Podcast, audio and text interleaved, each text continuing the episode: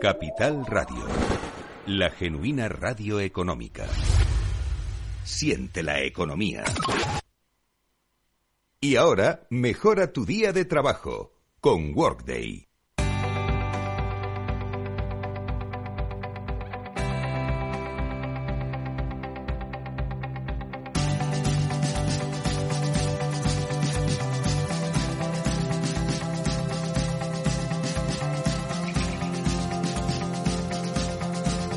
Capital, la Bolsa y la Vida. Luis Vicente Muñoz. Bien, pues es el momento de mejorar nuestro día con Worday. A ver cómo lo hacemos hoy. Aquí está con nosotros, como tantas veces, Adolfo Pellicer, es Country Manager de Worday Iberia. Adolfo, me alegra verte. ¿Cómo estás? Buenos días. Hola, ¿qué tal? Buenos días. Hoy tenemos una invitada muy especial que nos puede contar su experiencia en la transformación digital y en el área de finanzas que parece ser en muchas empresas la última a la que llega en la transformación digital, pero claro, luego cuando lo descubren, ¡uh, qué mundo más estupendo! Bueno, voy a presentarla a nuestros oyentes. Es Teresa Gordon, es Global Controller en Designit. Bienvenida, Teresa, ¿cómo estás? Buenos días. Un placer recibirte. Muchas gracias. Y Adolfo a tu lado, como ves, estás muy bien acompañada. Designit, para presentarla a nuestros oyentes, ¿qué es lo que hacéis en Designit? Pues Designit es una agencia global de diseño estratégico. Pertenecemos a Wipro y somos más de 700 diseñadores, analistas, investigadores repartidos en 12 países por todo el mundo, desde Australia hasta Estados Unidos, pasando por Singapur. Que lo que hacemos es colaborar, bueno, ayudar a nuestros clientes a solucionar sus problemas, a, a buscar nuevos horizontes y a, innovar. Y ejemplo de esto, pues por ejemplo, ayudamos desde el diseño de páginas web y aplicaciones hasta el diseño de una nueva tienda que quieren abrir, no solo el espacio, sino también el ambiente que se quiere crear en la tienda o los procesos internos dentro de la tienda, o también pues diseñamos el futuro o, o las gasolineras del futuro, por ejemplo. A eso se refiere la palabra diseño estratégico, ¿no? Correcto. Cuando se plantean grandes cambios o se trata de diseñar el futuro. Oye, qué trabajo más apasionante, porque quién sabe cómo va a ser el futuro. Totalmente. Así que a esto se dedica Designit, ahora formando parte de un grupo multinacional con mucha presencia, pero que nació también en su parte española, ¿no? Como startup hace unos cuantos años. Pues sí, nació en el 91 como una startup en, bueno, en Madrid y otra startup en Dinamarca más o menos a la vez.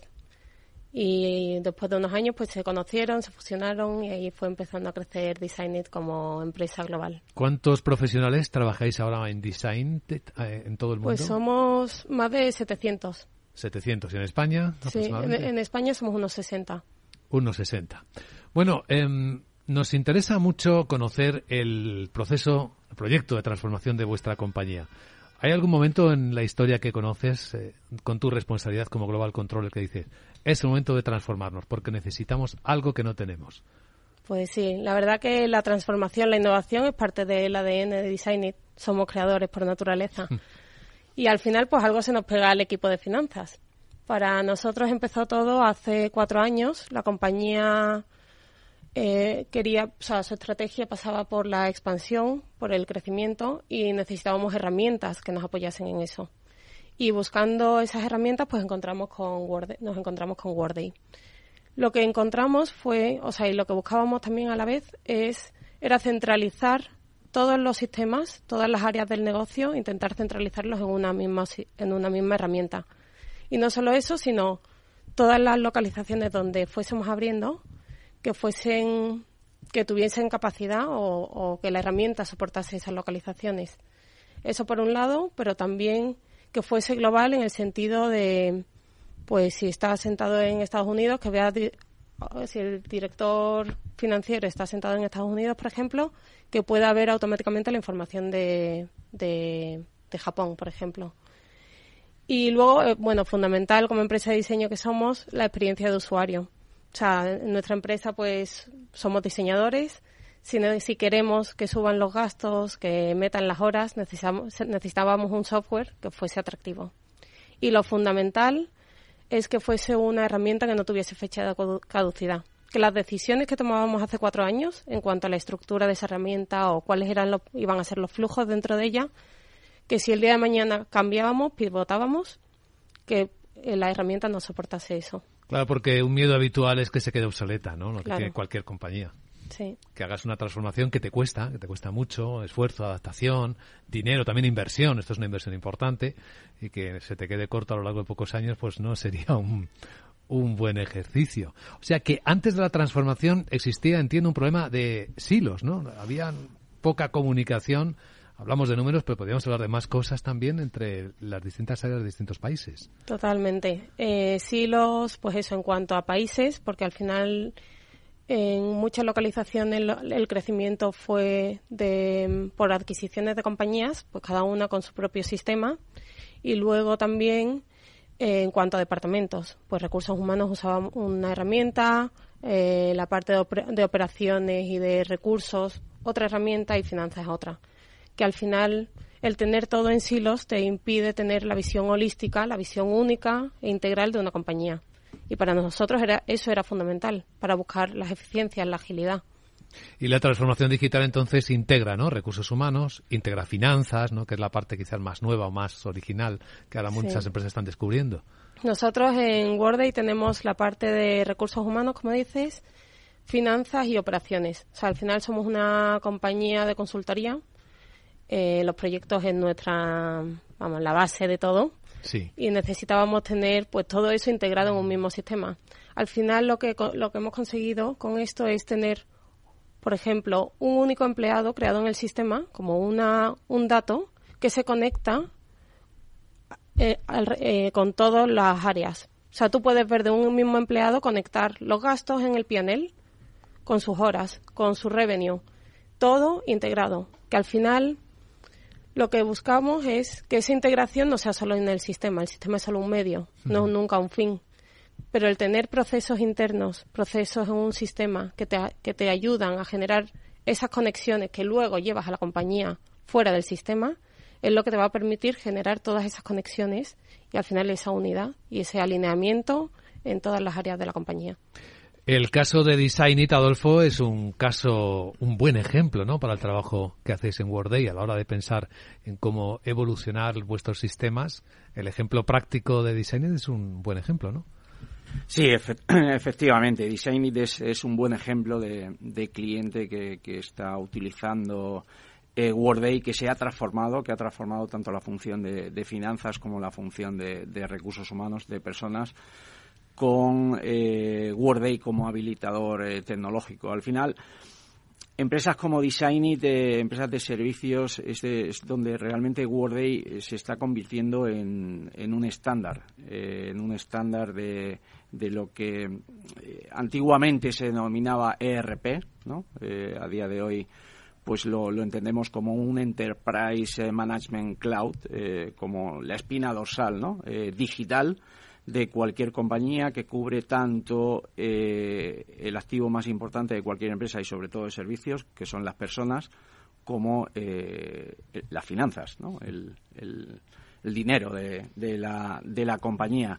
Y como bien indicas, eh, pues eh, Designit es, eh, es una empresa pues hay que está entre los 500 y, y 1000 empleados, eh, que está en más de una decena de países, que empezó en España, empezó en Dinamarca, que continuamente están abriendo subsidiarias alrededor del mundo, que esto hay que hacerlo de forma ágil, rápida, de forma muy rápida, que hay que consolidar la, la información, hay que tener la, la la, la información desde distintos puntos de vista y, eh, como indicaba, de una forma ágil y, flexible, que, las personas eh, no dediquen más tiempo en conseguir la información que en analizarla. Claro. Eh, tengo una enorme curiosidad, Teresa, por saber cómo fue en la transformación digital de vuestra compañía en Designet la eh, relación entre el lado de finanzas y el lado de los tecnológicos, de las tecnologías de la información. ¿Hubo buena comunicación? Porque hasta que no se producen estas transformaciones parece que no se colabora demasiado entre ambas áreas. Sí, totalmente. Al final el tener un proyecto en común eh, permite que empiece la colaboración, ¿no? Como que fuerzas a que se eh, comience la, la, la, colaboración y ya no solo con la parte de tecnología, sino incluso entre departamentos, finanzas y recursos humanos. Al final, si lo tienes en, distintos sistemas, pues no fuerzas esa, esa comunicación, ¿no?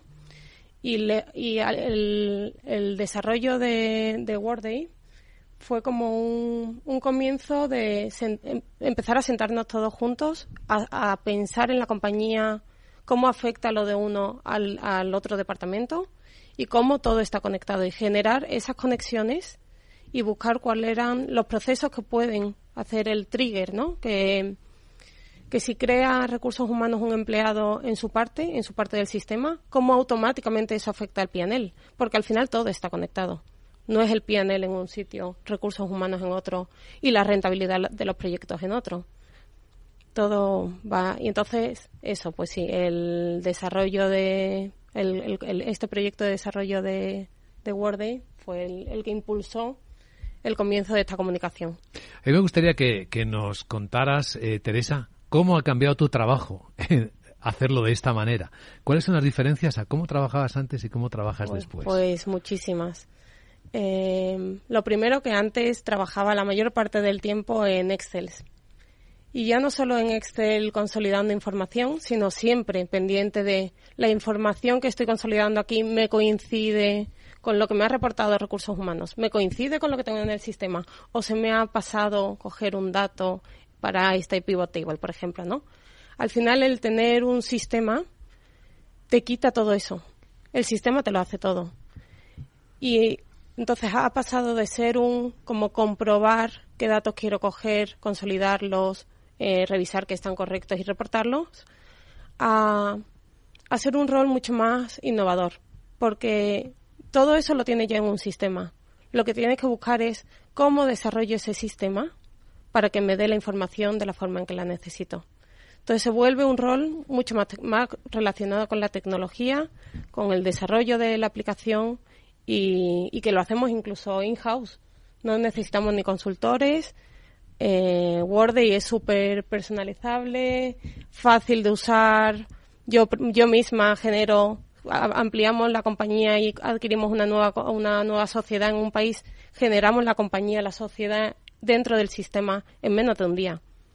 Y lo hacemos nosotros mismos, sin necesidad de un consultor que nos ayude. Sé que habéis ganado en eficiencia, te ha ahorrado mucho tiempo, ahora puedes dedicarlo al negocio quizás, ¿no? Es como pasar de la parte de atrás a la parte de delante, ¿no? Sí, a la parte más estratégica también, porque al final al tener esa visión, pues una visión como mucho más limpia de la compañía y, muy rápida, ¿no? O sea, lo que lo que sea, las transacciones que se han generado en, y gracias a automatización que se han generado ágilmente, las tienes en el momento en tu mando de control.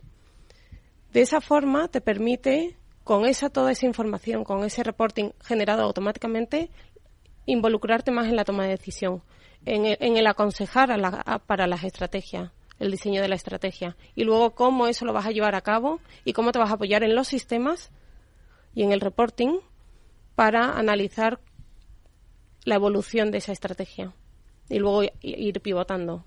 Así que como financiera, como controller, te sientes más empoderada, ¿no? Seguramente que en la época, en la etapa anterior. Sí, sí. Ya pasas de, pues sí, de estar, de estar detrás de un ordenador haciendo excels, montando presentaciones, a, a de verdad entender el negocio y a asesorar al, al, al equipo directivo.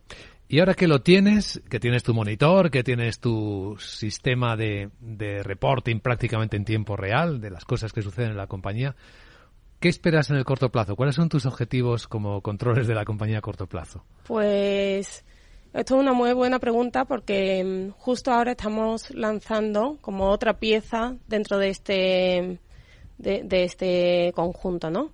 Que es la parte de planificación y análisis. Hasta ahora, pues como he dicho, ¿no? Teníamos en Word la parte de recursos humanos, de finanzas y de, y de operaciones. Ahora hemos integrado también la parte de, análisis y planificación, que se llama Adaptive Planning. Que, con lo que, que, lo que tenemos ahí es, primero, una integración con todos los datos de WordAid, o sea, recursos humanos, otra vez, finanzas y operaciones, pero también lo tenemos conectado con el CRM de ventas. Eso que nos permite hacer estimaciones con datos reales del momento. Que lo que teníamos ayer, en, preparamos ayer una presentación, hoy ya está obsoleto, porque a lo mejor ya se ha ganado hoy un proyecto. Ya lo que ayer me decías que estaba en proceso de venta ya no lo es. Entonces, ese, bueno, el implantar Adaptive Planning es el proyecto que estamos ahora terminando. Y luego a corto plazo, porque en, el equipo nunca paramos de, en el proceso de innovación, tenemos mejorar la parte de reportes. Queremos eh, crear cuadros de mandos para todas las personas dentro de la compañía que necesiten información. Aunque sean todas las personas de la compañía. Aunque sean todas. Buscar cuáles son esos bloques, distintos bloques. A lo mejor es uno es como el liderazgo general, ¿no? El equipo de liderazgo general, luego otro local. Y luego a lo mejor los equipos de, de IT o los equipos de recursos humanos. ¿Qué les interesa a cada uno ver? Generarles esos reportes. Una vez que los generas, ya automáticamente se van a refrescar. O sea, se van a actualizar. Eso de, pues como primera parte y luego pues seguir también investigando todas las innovaciones que Worday ofrece. Por ejemplo, he, visto en alguna presentación un cuadro de mandos muy atractivo para el seguimiento de ESG. Pues eso está también en, en nuestro lista de pendientes para el corto plazo. Sí, Adolfo Pellicer eh, está observando porque, al igual que la compañía de Teresa, que está participando en el diseño de cosas del futuro, el trabajo que hacen dentro de WordAid es pensar precisamente en ese futuro, ¿no? Los cambios de diseño de futuro de esto de lo que estamos hablando, ¿no? Porque esto no para. Para vosotros tampoco. Efectivamente, esto, esto no para eh, y bueno, es una de las ventajas que, que tenemos con el cloud, con la nube, con, con el verdadero cloud, las soluciones como servicio, lo que se conoce como SaaS, ¿no? El software as a service. ¿Por qué eh, dices verdadero cloud? ¿Hay un falso cloud? Hay un falso cloud, sí, hay, hay un cloud que al final son soluciones eh, antiguas, eh, hosteadas, eh, y bueno, están en la nube, están en la nube, pero no es el, el verdadero cloud entendido este como el software as a service, es decir, un software que es el mismo para todos los clientes. O sea, todos los clientes del mundo, WordAid ha superado la cifra recientemente de 10.000 clientes a nivel global y absolutamente todos estos clientes utilizan la misma solución, es el mismo producto, la misma versión, no hay distintas versiones de, de, nuestra, de nuestra solución.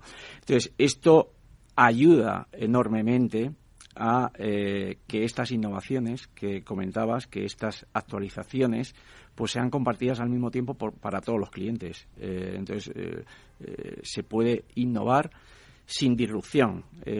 ahora hablamos mucho y está muy en, boca de todos inteligencia artificial y machine learning, eh, cómo esto puede beneficiar tanto a las funciones financieras como a las funciones de, personas. Pues ahí Wordy está liderando eh, este, este mercado y estamos dando acceso a estas novedades, a estas innovaciones a todos nuestros clientes a la, al mismo tiempo. Ahí habrá sorpresas, ¿no? En los próximos años. Sí, absolutamente, absolutamente, porque aquí ya no, solamente va de, tener la tecnología apropiada para incluir eh, pues estas, eh, estas novedades alrededor de la inteligencia artificial y del machine learning, sino va de tener el dato. Y las compañías que tienen un verdadero cloud, como Workday, pues tienen el dato. Claro. Imagínate, Teresa, lo que significará ese perfeccionamiento de la herramienta, ¿no? Que a la hora de planificar te pueda dar proyecciones cada vez más finas, ¿no? De pues lo que el futuro traerá, ¿no? Justo es lo que estamos trabajando y, y eso, sí, tener todo, que al final es lo que te permite la nube, ¿no? Tener todo hiperconectado.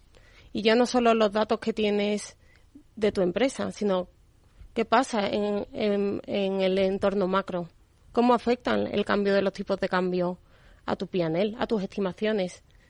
Y, y, eso es lo que, en lo que estamos trabajando ahora porque para el rol del financiero ya no es solo importante asegurar los datos, o sea, saber describir qué es lo que está ocurriendo en la compañía hoy, sino prever cuál es el futuro cercano. Y, si puede ser un poco más largo, ¿no? Pero ya es imposible. Las estimaciones cambian al segundo.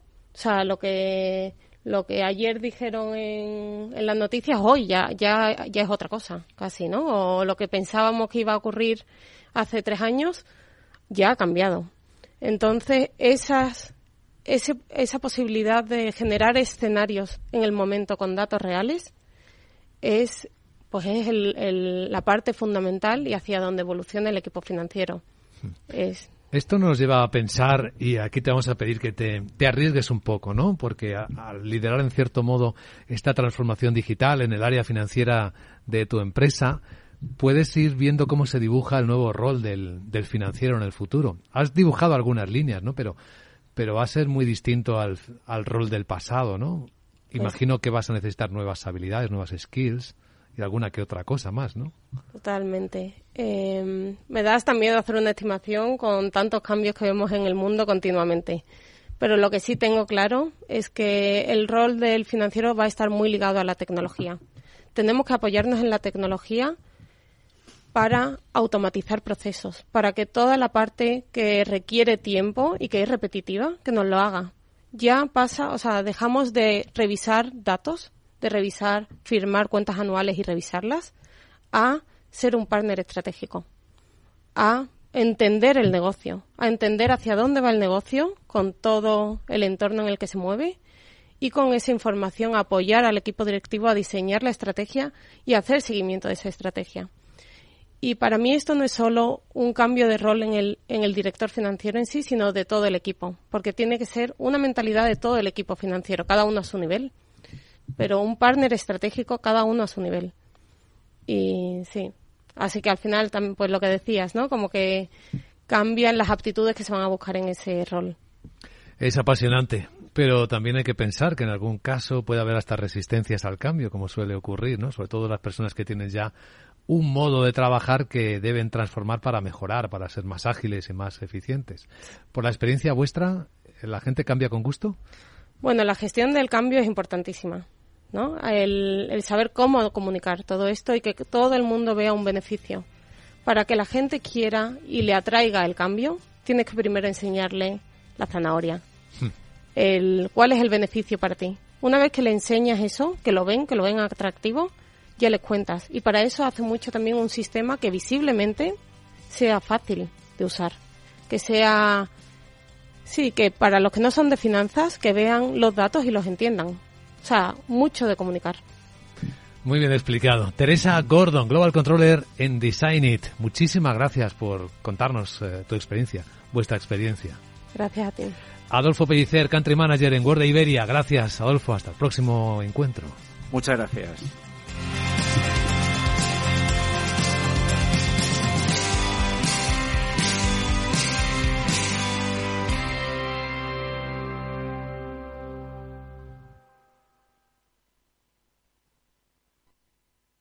Tomaré el sashimi de salmón y después este fondo de renta variable japonesa. ¿Cómo? Y cárguelo todo a la misma cuenta, por favor. Si eres cliente de Renta 4 Banco, estás acostumbrado a tenerlo todo en el mismo lugar. Realiza pagos con tarjeta, transferencias y domiciliaciones desde tu cuenta de inversión. Entra en r4.com y descubre nuestros servicios gratuitos. Renta 4 Banco, más especialista, más para todos. ¿Tiene tu empresa desarrollos tecnológicos de seguridad, inteligencia y drones? Ven a Tecnosec y Dronespo, la feria para los cuerpos policiales de inteligencia y empresas de infraestructuras críticas. Expon tus productos el 26 y 27 de abril en el Pabellón de Cristal de Madrid. Infórmate en tecnosec.es. Con seguridad, tu feria. ¿Traerías tu hipoteca a Cuchabank si te mejoramos las condiciones? Consúltanos directamente. Cuchabank, tu nuevo banco. Más info en cuchabank.es.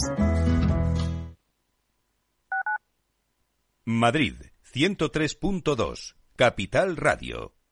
Descubre la revolución de la movilidad en Madrid. Descubre el nuevo Bicimat. 7.500 bicicletas eléctricas, 611 estaciones y ahora llegaremos a todos los distritos. Pruébalo gratis hasta el 31 de julio. EMT, Ayuntamiento de Madrid. ¿Tienes experiencia laboral pero no tienes un título oficial que la reconozca? Ahora puedes acreditarla y mejorar tus posibilidades de empleo y promoción laboral. Inscríbete en el procedimiento de reconocimiento de las competencias profesionales de la Comunidad de Madrid. Infórmate en comunidad.madrid o llamando al 012. Tu trabajo se merece un título. Campaña financiada por el Ministerio de Educación y Formación Profesional y por la Unión Europea Next Generation. Comunidad de Madrid. Capital Radio la genuina radio económica.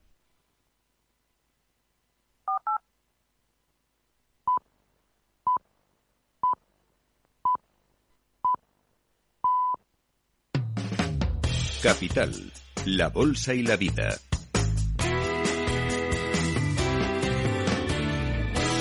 Luis Vicente Muñoz. Bueno, y aquí seguimos buscando incansablemente ideas para alcanzar rentabilidad. Por ejemplo, con los alquileres de inmuebles. Hemos descubierto un método se llama Rental Pro que nos ha llamado la atención. Y hemos invitado a Capital Radio al CEO de Metapro Academy, Ángel Pardo, para que nos lo cuente en primera persona. ¿Cómo estás, Ángel? Muy buenos días.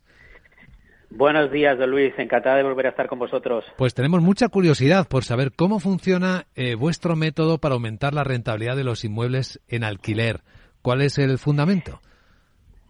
Pues mira, te lo cuento muy rápido. Eh, hemos juntado el mundo de las finanzas descentralizadas de blockchain con el sector, uno de los sectores económicos más grandes, que es el sector inmobiliario, pero que suele ser un sector muy líquido, y al unirlo, pues hemos conseguido, eh, pues unas mayores, bueno, los beneficios de, de aunar ambos ambos sectores y generar mejores rentabilidades. Hmm. Esto suena muy de futuro. ¿Es algo que se puede hacer en el presente? ¿Cómo funciona?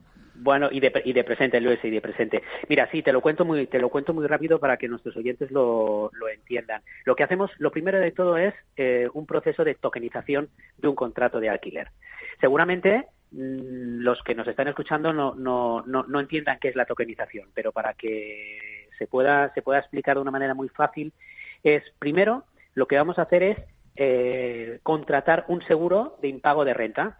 Seguro que esto todo el mundo lo ha escuchado, los seguros de impago, Mm. ¿vale? Y una vez que hemos generado este, este seguro de impago, lo que vamos a convertir es el contrato de alquiler que solemos firmar con nuestros inquilinos, ese contrato en papel, lo vamos a convertir en un, en un token, es decir, en un activo digital. Desde el momento en que lo convertimos en un activo digital, nosotros ese contrato lo vamos a poder vender. Es decir, cuando tokenizamos, por ejemplo, seis meses o un año de nuestro del alquiler de uno de estos de nuestros pisos activos o cualquier o pues una plaza de garaje o unas oficinas o un local, lo que vamos a conseguir es que nosotros vendamos, vendamos el flujo de caja de esos seis meses o de ese año y que un inversor que no conocemos nos compre ese, ese derecho, ese derecho de cobro, a cambio de nosotros recibir el dinero de toda esa renta de esos seis meses o de ese año, recibirlo hoy. ¿Vale? Y cuando nosotros hemos recibido ese dinero, lo que vamos a hacer es gestionarlo con finanzas descentralizadas. Lo vamos a meter en un pool de liquidez, que también es otro término que, que seguramente eh, pues nuestros oyentes no, no, no, los, no lo hayan escuchado nunca, pero para que se entienda, cobrar comisiones cada vez que alguien haga un intercambio de, de, criptomonedas, cambie una acción por otra o una moneda por otra. De la misma manera que los exchanges nos están cobrando comisiones, ahora nosotros también lo vamos a poder hacer de forma descentralizada, como, como inversores eh, individuales. Así que como primera medida es una enorme ventaja. En vez de esperar a cobrar tu renta mensual, pues eh, cobrar, por ejemplo, la renta de todo un año al tokenizar el contrato, entiendo. Está bien. Y, y, Efect y efectivamente. ¿Y si hay más complicaciones? Por ejemplo, si hay deudas por medio, una hipoteca. Bueno, fíjate, pues eso también lo que te permite es cuando tú tokenizas el contrato y recibes la renta anticipada, a, con, con, un coste, que esto no lo hemos comentado, con un coste más o menos de una renta, es decir, tú vas a recibir, tú vas a tokenizar 12 meses, por ejemplo, y vas a recibir 11 meses, ¿vale? La, la mensualidad 12 es la, es la rentabilidad que va a obtener el inversor que nos va a comprar ese contrato, sí. ¿vale? Nosotros con esos 11 meses que recibimos a día de hoy, nosotros lo vamos a gestionar en pools de liquidez, lo vamos a gestionar con finanzas descentralizadas. ¿Qué sucede? Que nosotros cada día vamos a cobrar comisiones. Vamos a ir generando comisiones de y que, le va, que les vamos a cobrar a, a, a, los inversores que están comprando y vendiendo criptomonedas o que están comprando y vendiendo tokens. Con esas comisiones nosotros vamos a obtener una rentabilidad eh, mensual. Bueno, de hecho, es rentabilidad te diría diaria, pero que cuando lo sumas mensualmente podemos estar hablando entre un 5, entre un 5 y un 10%. ¿Vale? Sí. Y con ese dinero, por ejemplo, si tú tienes una hipoteca, lo que puedes hacer es una amortización a, a, anticipada de la hipoteca. Tú pagas la cuota que te tocaría, más eh, con, con el sobrante vas amortizando. ¿Qué sucede? Que como la rentabilidad es una rentabilidad alta, lo que te permite es amortizar no 12 cuotas al año, sino puedes llegar a amortizar hasta tres o cuatro veces más. con lo cual lo que está es reduciendo el periodo de, de, pago de esa hipoteca. Hmm. Es muy curioso el sistema porque yo voy sumando. Me estás eliminando el riesgo de impago del alquiler, estás eh, multiplicando, haciendo mayor la rentabilidad que obtengo por el inmueble que, que puedo estar alquilando. ¿Hay alguna medida, Ángel? O sea, ¿cuánto puedo llegar, puedo esperar aumentar la rentabilidad de mi inmueble utilizando este sistema? Mira, el, todos sabemos que rentabilidades pasadas no aseguran eh, rentabilidades futuras y nosotros como academia eh, especializada en blockchain y en Web3, nosotros no damos ningún consejo de inversión. Pero lo que sí que te puedo decir es que la rentabilidad media que le están sacando los inversores que están aplicando el método es en torno entre un 5 y un 10% mensual. ¿De acuerdo? Y entonces nos encontramos inversores que no tienen, no tienen hipotecados sus activos, con lo cual están duplicando la, rentabilidad, es decir, si estaban eh, obteniendo una renta mensual de ese activo de, de 1.000 euros, pues están ahora eh, con, con, con 2.000, ¿no? Entonces, eso lo que hace es que virtualmente pases a duplicar tu parque de tu parque de activos inmobiliarios. Suena a ciencia ficción, pero simplemente lo que nosotros hemos hecho es aunar un sector que es un sector tradicional donde es un sector que históricamente ha tenido unas buenas rentabilidades y aplicándole la tecnología blockchain y las finanzas descentralizadas juntamente con la tokenización de los contratos de alquiler, lo que estamos consiguiendo es mejorar de forma sustancial la que ya era de por sí un, sector eh, rentable. Eh, ¿Dónde para la gente interesada se puede profundizar un poco más en esta información y las condiciones, Ángel? Sí, mira, nosotros tenemos tenemos unas, unas formaciones que normalmente las iniciamos una, eh, todos los meses y esto tiene la información en, en. El, el programa es un programa que se llama Rental Pro, donde nosotros ayudamos con ese conocimiento eh, a los inversores inmobiliarios a eh, mejorar lo que estábamos comentando ahora, mejorar la rentabilidad de sus activos. Pues muy interesante. Ángel Pardo, CEO de Metapro Academy, gracias por contarlo en Capital Radio y un saludo cordial. Un saludo, Luis, que vaya bien. Gracias. Capital, la bolsa y la vida.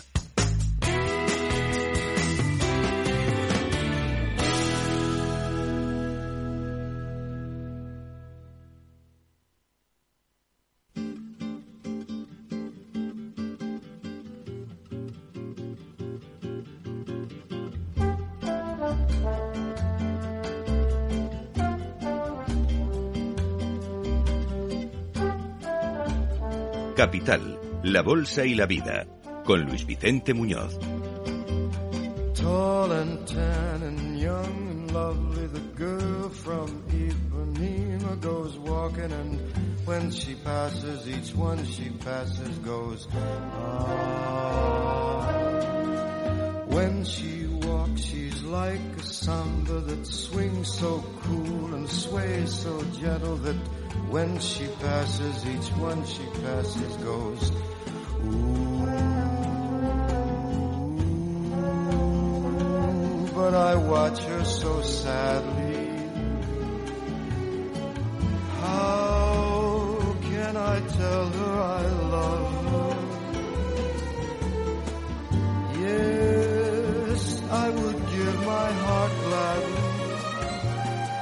But each day when she walks to the sea, she looks straight ahead, not at me. Tall and tan and young and lovely, the girl from Ipanema goes walking and when she passes I smile but she doesn't see. Doesn't see. Olha que coisa mais linda, mais cheia de graça, ela menina que vem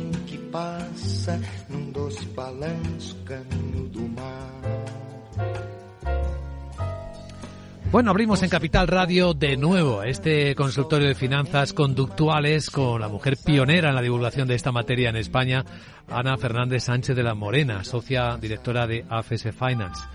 ¿Cómo estás, Ana? Me alegra verte. Muy buenos días. Muy buenos días aquí un, día más, ¿no? Tratando de decirle a los oyentes qué cosas ocurren de forma automática, que no somos conscientes y que nos afectan la toma de decisiones. Aquí haciendo un llamado a la conciencia de las decisiones que adoptamos muchas veces sin saber por qué las adoptamos en materia económica y financiera, que es de lo que nos ocupamos principalmente. Hoy, ¿qué sesgo vamos a examinarnos? Pues mira, para hoy traigo el sesgo de memoria. Y el sesgo de memoria es un sesgo que a su vez tiene más de 18 efectos de los cuales podremos ir hablando aquí en sucesivos espacios. Este sesgo de memoria es la tendencia que tenemos a alterar el contenido de lo que recordamos. De tal manera que cuando nosotros estamos haciendo un relato de nuestro recuerdo, de lo que nosotros recordamos que ocurrió, es un recuerdo sesgado.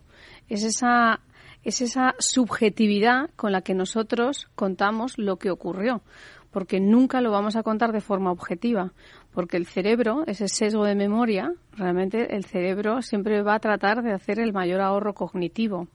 Entonces, eh, tiene una serie de técnicas de asociación para que realmente asocie lo que recuerda con imágenes, con situaciones, con olores, o sea, hay muchas hay una parte neuronal muy importante eh, en, el cerebro que hace esta parte de asociación de sesgo de memoria que, por supuesto, tiene unos efectos eh, muy diversos. Sí, o sea que es un sesgo muy común, el de memoria, que opera de forma distinta en cada persona, entiendo, ¿no? Cada cerebro tiene su propia forma de memorizar y que tiene, sin embargo, efectos que deben ser muy comunes para todos. Sí, bueno, uno de los efectos que traigo para hoy es el efecto contextual. Es decir, que los procesos cognitivos y la memoria son dependientes del contexto. Esto significa que cuando nosotros estamos recordando algo que está dentro de un contexto, es más fácil de recordar que cualquier evento que ha sucedido fuera de un contexto. Por ejemplo, cuando estamos en mercados bajistas, realmente es más fácil perder dinero que ganar porque estamos en un mercado bajista y no todas las acciones caen ni de la misma manera ni en el mismo plazo. Pero en un mercado bajista y sobre todo en momentos eh, bajistas eh, puntuales como vimos, por ejemplo, en las Torres Gemelas o como vimos en la pandemia, realmente sí que eh, no, no, no existe ciclo, no existe unas acciones que se salven frente a otras. Hay un momento en el que todo cae en un ciclo bajista, pues va variando un poco el, eh, digamos, sectorialmente las inversiones. O sea, normalmente en un ciclo bajista como estamos ahora, todo lo que es defensivo, lo que tiene que ver con la salud, con la alimentación, lo ha hecho mejor que todo lo que tiene que ver con tecnología. Entonces, realmente es importante que si nosotros estamos recordando que hemos perdido dinero, lo vamos a tener asociado a alguien. O sea, seguramente los oyentes que nos oyen pueden recordar lo que pasó el día de las Torres Gemelas. Ahí hay una asociación que todos, prácticamente, por un porcentaje muy alto de, de la humanidad, recuerda lo que estaba haciendo en aquel momento. Claro, el contexto era muy fuerte, así que suponemos que la parte emocional aquí es muy poderosa, ¿no? Cuando hablamos de este efecto, si tienes una emoción elevada en ese instante, el efecto va a ser muy poderoso. Sí, ese sesgo de memoria tienes efectivamente la memoria emocional que se activa automáticamente al recuerdo. Entonces, aún es, aún es más fuerte y más poderosa para recordar. Es como, por ejemplo, el, sesgo del el efecto humor, ¿no? Que es otro de los efectos del sesgo de memoria. Cuando nosotros nos están eh, enseñando algo o estamos en una clase y hay un momento de humor o estamos viendo algo con humor, el humor hace que nuestra memoria lo recuerde mejor. O sea, para mí yo creo, yo que he dado clases en algunos máster, utilizo ¿no? esa técnica del humor y me doy cuenta que el alumno memoriza mucho mejor. Para mí hay dos técnicas, el humor y, la vergüenza. Cuando a alguien le pone en una situación vergonzosa, lo recuerda mucho más. Es como si sufriera, sufriera un pequeño shock o trauma, ¿no? Un poco por lo que tú dices, porque ha tenido una vinculación emocional. La vergüenza ya es eh, tiene una vinculación emocional muy fuerte, todo lo que te hace sentir. Igual que es el tío del humor, es, es, es muy fácil recordar lo que te provocó la risa y entonces tienes asociada esa información. Entiendo. Así que estamos hablando de alguno de los muchos efectos que tiene este sesgo de memoria. El contexto es esencial. ¿Qué más? Sí, el contexto es esencial y además dentro del contexto, con esto traigo el sesgo del efecto anclaje. Que el efecto anclaje que hemos hablado muchas veces, hablando de sesgos cognitivos, es que realmente, dependiendo del contexto en el que nos cuentan algo, cuáles son las circunstancias y cuáles son las bondades de los que nos cuentan, nosotros vamos a tomar una decisión u otra. Es decir, que el contexto es muy importante. ¿Por qué traigo este sesgo hoy? Porque los mercados llevan un año y pico verdaderamente complicados. Sí. Entonces, eh, no podemos olvidar que tuvimos un 2021 francamente bueno. Hmm. O sea, ese sesgo de memoria nos está jugando esa pasada de hemos vuelto a donde perdíamos dinero, ya no vamos a ganar más. No. O sea, el sesgo de memoria tienes la memoria de corto plazo y la memoria de largo plazo. Sí. Entonces, ¿cuál se activa en un momento como el actual que estamos o hemos vivido un enero y parte de febrero muy alcista en un ciclo que no sabemos si aún sigue siendo bajista o ya ha cambiado? Entonces, la parte del corto plazo es la que tiene que ver con esa supervivencia, con ese miedo a las pérdidas, ¿no? Con esos sesgos que se van uniendo unos con otros. En este sesgo de memoria estamos más conectados con el año 22 o con el 21, pensando en los mercados. ¿Qué tenemos hoy? En este sesgo de memoria estamos más conectadas con, con unas pérdidas tipo 2008. 2008. Porque son unas son porque es crisis. Realmente las pérdidas del año 2020 fueron un mes.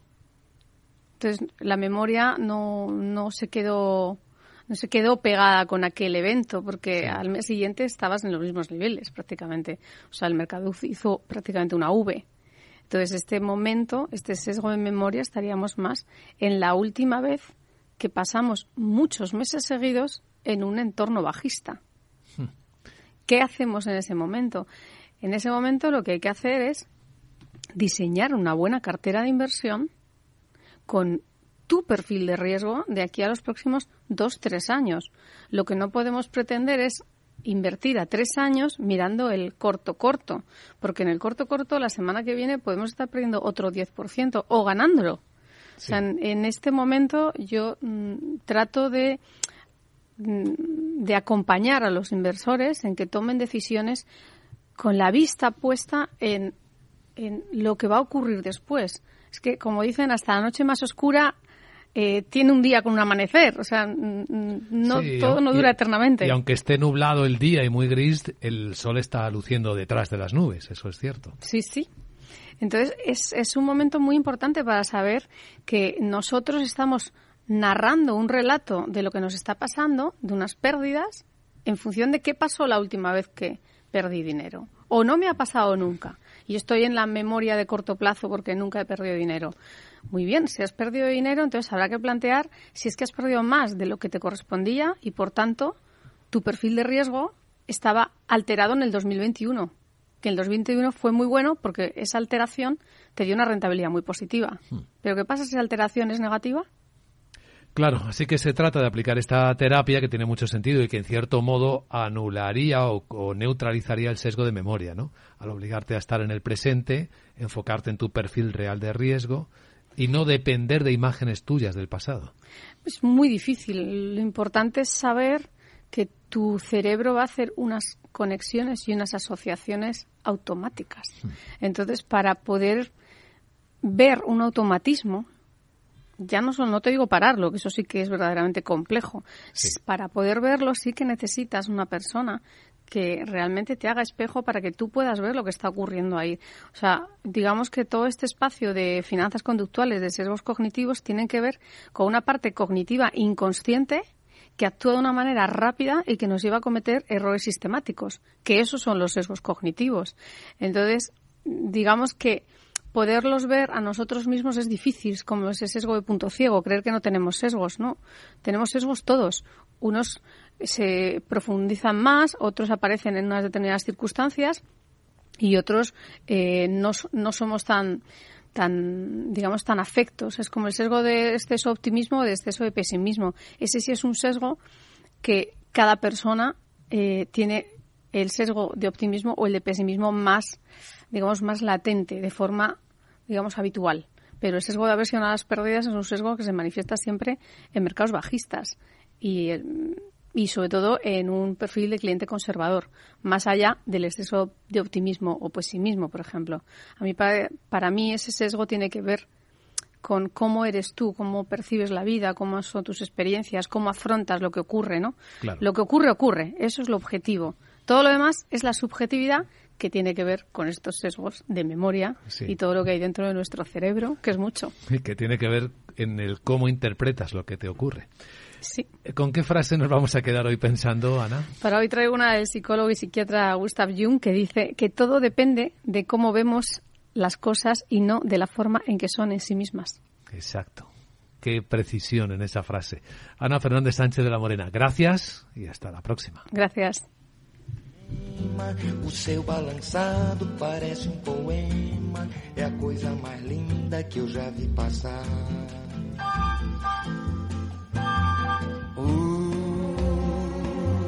But I watch her so sadly. Ah, porque tudo é tão triste.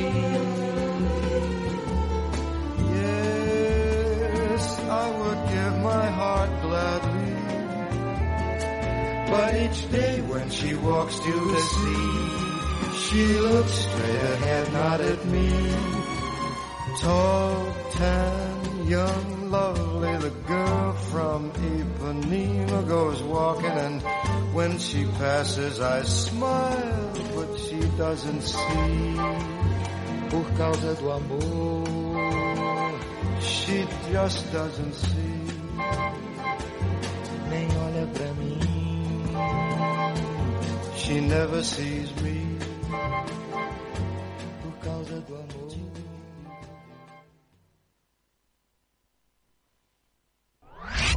Capital Radio. Siente la economía. Si te gusta el pádel, en Capital Radio tenemos tu espacio. Todos los martes, a partir de las diez y media de la noche, saltamos a la pista para contarte la actualidad del World Padel Tour, los torneos amateur, las novedades de las marcas y toda la actualidad relacionada con el segundo deporte más practicado de España. Esto es Padel, los martes a las diez y media de la noche en Capital Radio.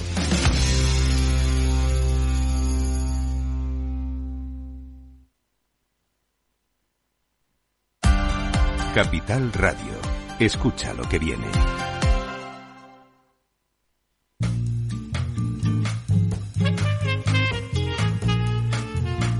Capital, la bolsa y la vida.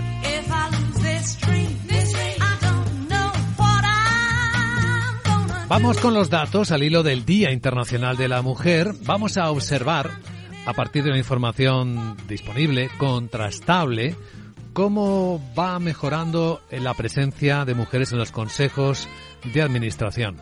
El estudio que acaban de concluir IES y Atrevia observa en particular el mercado continuo de España.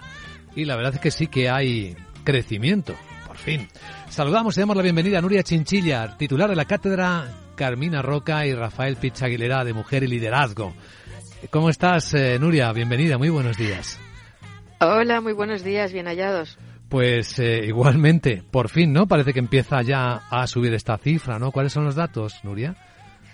Pues sí, parece que estamos en muy buen ritmo de crecimiento y estamos ahora mismo, eh, por, primera vez se rebasan los 30% de consejeras en todo el continuo de la bolsa y estamos en el 30 y casi 33%, pero dentro del IBEX, que es el motor de todo esto, hace ya muchos años estamos casi en el 38, o sea que si todo va a este ritmo, el año que viene estamos en el 40. O sea que este año no alcanzaríamos todavía la recomendación de la CNMV de lograr un 40% de presencia femenina, ¿no? Todavía no, es cierto, pero también es cierto que hay algunas empresas que están ya rebasando este punto y que lo rebasan, incluso habiendo más mujeres que hombres.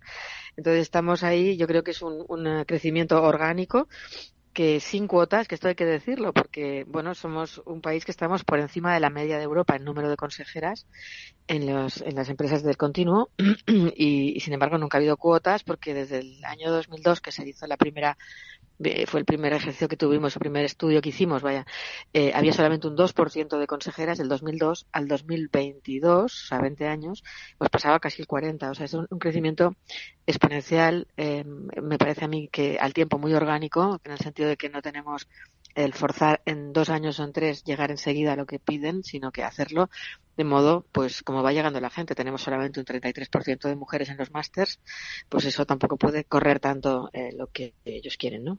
Claro, ¿en qué sectores se lleva ventaja en este, en este, en este avance? Pues sobre todo en las telecomunicaciones, en, la, en todo lo que tiene que ver con lo, lo que, lo que eh, eh, electricidad, en fin, lo que es energía, y de alguna manera los que están un poco más regulados. Esa es la verdad. Sin embargo, eh, también es, cierto que algunos que están más en cola, por ejemplo, el, inmobiliario, bueno, pues no, no entendemos por qué hay pocas mujeres allí, eh, sí, mm, es algo que tampoco entendemos. Lo que, un dato muy, muy interesante es que todavía tenemos por mejorar los comités ejecutivos. Eso es también un dato interesante porque, ah, claro, no puede ser que tengamos un 40% de mujeres en consejos y gracias a Dios esto viene por todo el tema de haber hecho estudios y haber puesto pues en la cola a los que están en la cola y en primera los que están en primera. Todo esto también es reputación y también por pedagogía, ¿no? Y sí es cierto que cada vez se dan más cuenta que necesitamos hombres y mujeres para pues tener los dos ojos abiertos y enfocar mejor, pero también es cierto que esas empresas que tienen esos 40% luego pues a veces nos faltan en los comités ejecutivos, no llegan al 16%, o sea, eh, la mitad, ¿no? Entonces ahí está todo un tema que habría que estudiar por qué no están llegando las mujeres a los comités ejecutivos. De hecho, tenemos bastantes estudios ya que nos cuentan por qué, ¿verdad? Pero esto ya sería eh, harina de otro costal y es otro estudio que hay que hacer para el año que viene. Pues lo esperamos, porque seguro que también sigue aportando luz. Y hablando, y sin ánimo de señalar, que no nos gusta nada, pero todavía hay empresas cotizadas eh, con consejos en los que no hay ni una sola mujer. Sí, este año eh, nos quedan pues todavía seis empresas que carecen de mujeres en los consejos dentro de lo que son las cotizadas. Entonces, Berkeley Energía, Borges, Nextil, Niesa, Pescanova y Urbas. Está en, el, está en el estudio y por eso lo digo y además esto es público, ¿no? Entonces sí vale la pena que se, que se pongan un poco las pilas, pero sobre todo no por un tema de, reputación solamente y de imagen, sino porque realmente se están perdiendo pues la visión femenina que es pues, solamente más de la mitad de sus clientes y más de la mitad de sus proveedores y, y realmente pues bueno, valdría la pena que lo pensaran. Aunque hemos escuchado, Nuria, quejas de algunas empresas de que tienen dificultades para encontrar este talento, el femenino, para incorporar a sus consejos. ¿Es cierto?